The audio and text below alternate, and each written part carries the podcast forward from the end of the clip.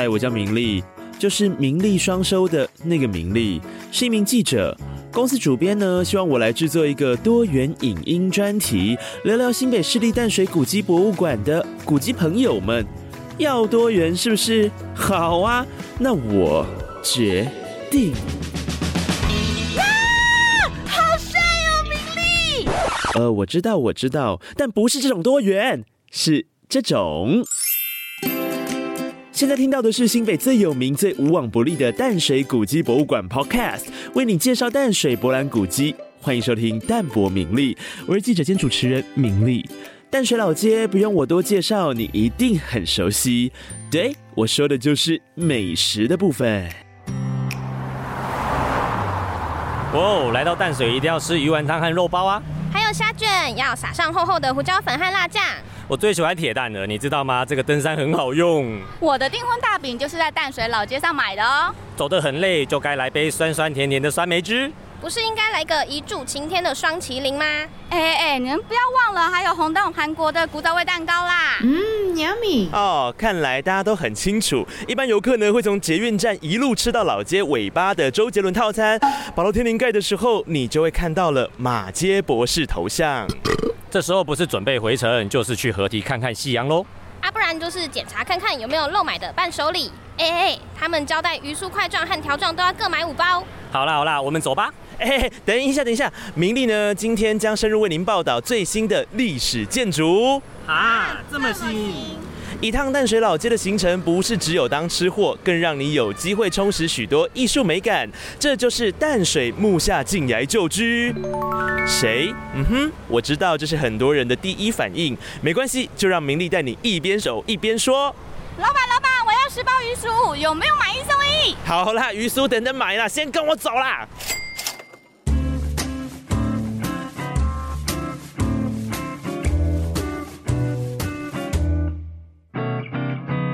顺着马街博士的头像一处缓坡向上，就会看到木下静雅的家，一栋两层楼高的建筑。建筑物本体呢，就记录着一段特殊的历史。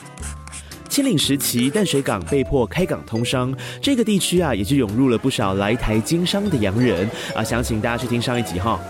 啊，当然，外国人的生活习惯和本地人难免有落差。为了避免衍生大大小小的冲突，当时啊，在淡水的洋人都只居住在特定划设的区域，修建他们习惯居住的洋楼。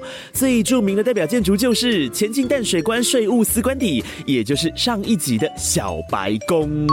那这一栋淡水木下近来旧居最特别的是，它位置呢就正处在汉人与洋人居住区域的交界，所以就衍生出特殊的汉人建筑工法加洋人建筑外表的特殊楼房。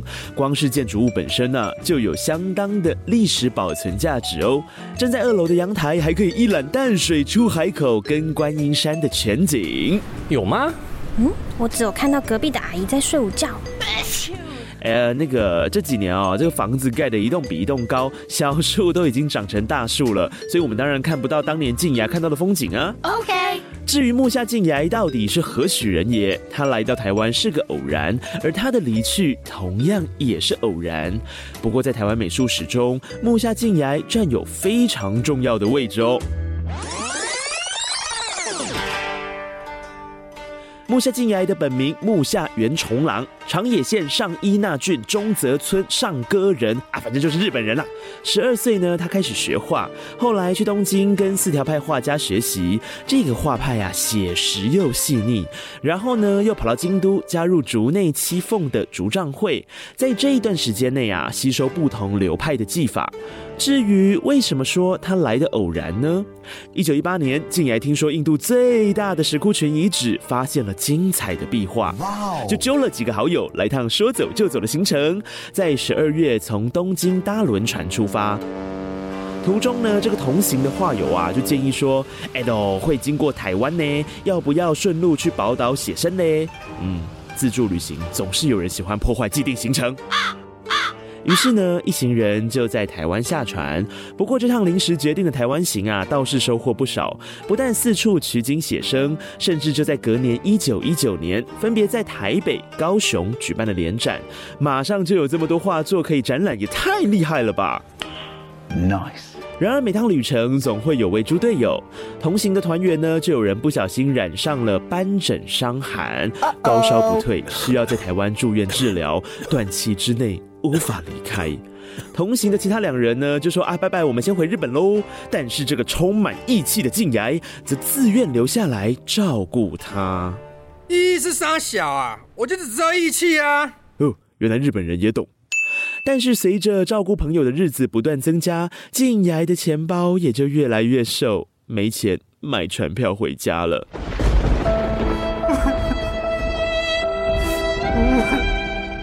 才有了长期留在台湾的打算。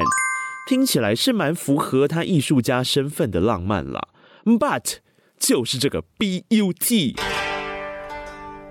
因为荷包太瘦这件事，你不觉得太浪漫了吗？所以呢，其实还有另一种说法，可能就是当时台湾的教育界，尤其是校长，几乎都来自日本信州。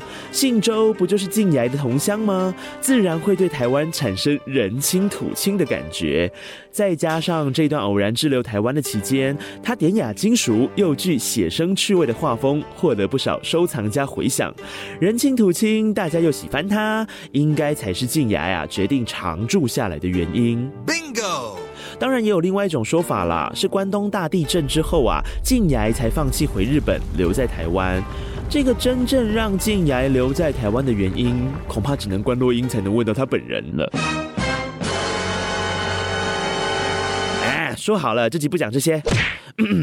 在台独居四五年之后，静崖的口袋越来越深，他就把妻儿接来台湾同住，还帮房子取名为世外庄。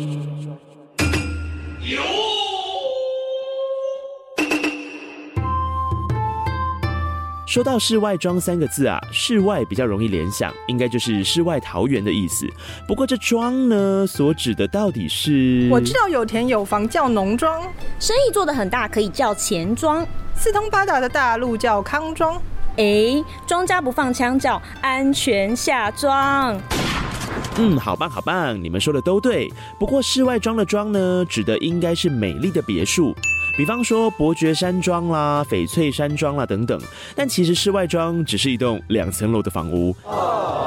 哎，可是你不要看他这样哦，小归小，这房里的人口还真不少。静雅的夫妻呢，再加上总共有八名小孩，一共十个人啊，全部都住在一起。What？没错没错，他生了八个孩子。哦，该不会是照顾朋友的时候生的吧？静雅真是好体力呢。离题啦。在淡水期间呢，这位艺术家更是为人四海，完全没有架子，交了非常多的同摩大吉。他的人气有多旺？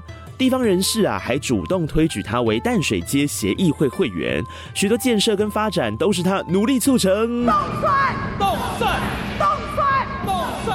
而且不止工作能力强，还有体力好。嗯，静崖天生身材高挑，长得非常帅。什么？好，我现在开始认真听。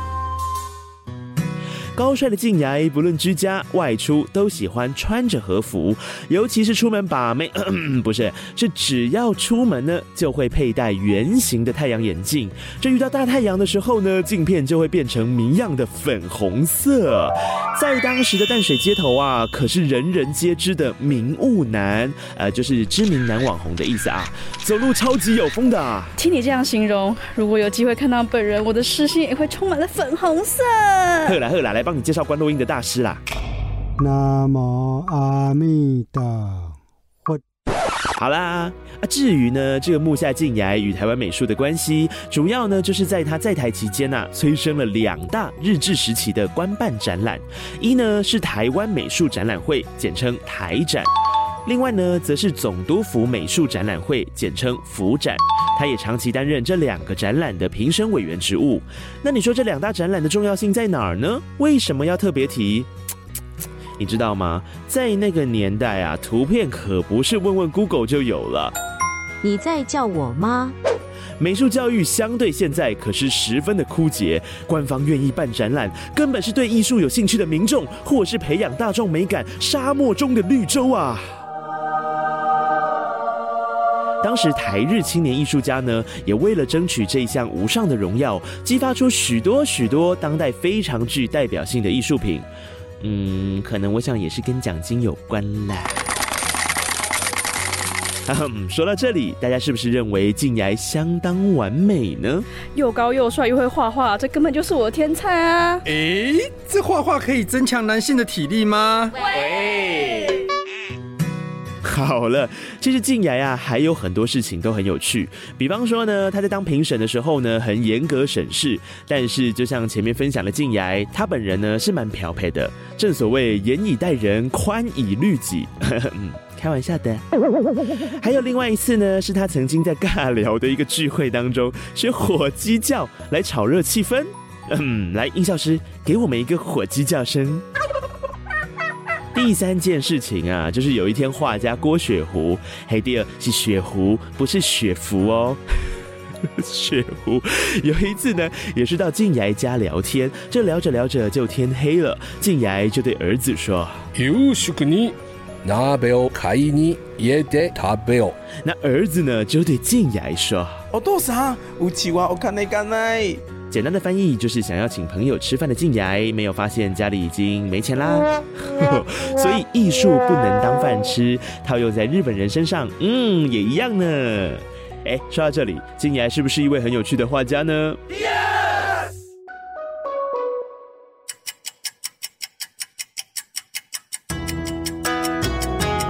好的，时间快转，来到了二次大战结束，日本无条件投降。当时国民政府强制日本在台侨民啊，必须要在时限内归国。一九一八年到一九四六年，木下静崖在台居住的时间总共二十八个年头。返回日本后的静崖呢，以业余授课或绘制定制作品为生。不过闲暇之余的随手创作啊，却常常依然是他心中的第二个故乡淡水。还因此创办了淡水会，邀约呢曾经在台湾生活过的日本人一起吃吃喝喝话当年。晚年啊，他更把在小仓居住的地方取名世外庄，怀念曾经在淡水生活过的点点滴滴。哇，原来他对淡水的感情这么深厚啊！哇，原来我站的地方充满了这么多艺术的养分。多吸一点空气，我也想成为文艺美少女。那我也要成为帅气的文青。笑死！你砍掉充电比较快啦。好啦，说了这么多，淡水最新的历史建筑——淡水木下静崖旧居已经开馆喽！来这里拍照打卡逛一逛，想象静崖在这里度过二十多年的岁月，日日是好日。我是明丽，这里是带你走过淡水博览古迹的淡泊名利 Podcast，我们下集见。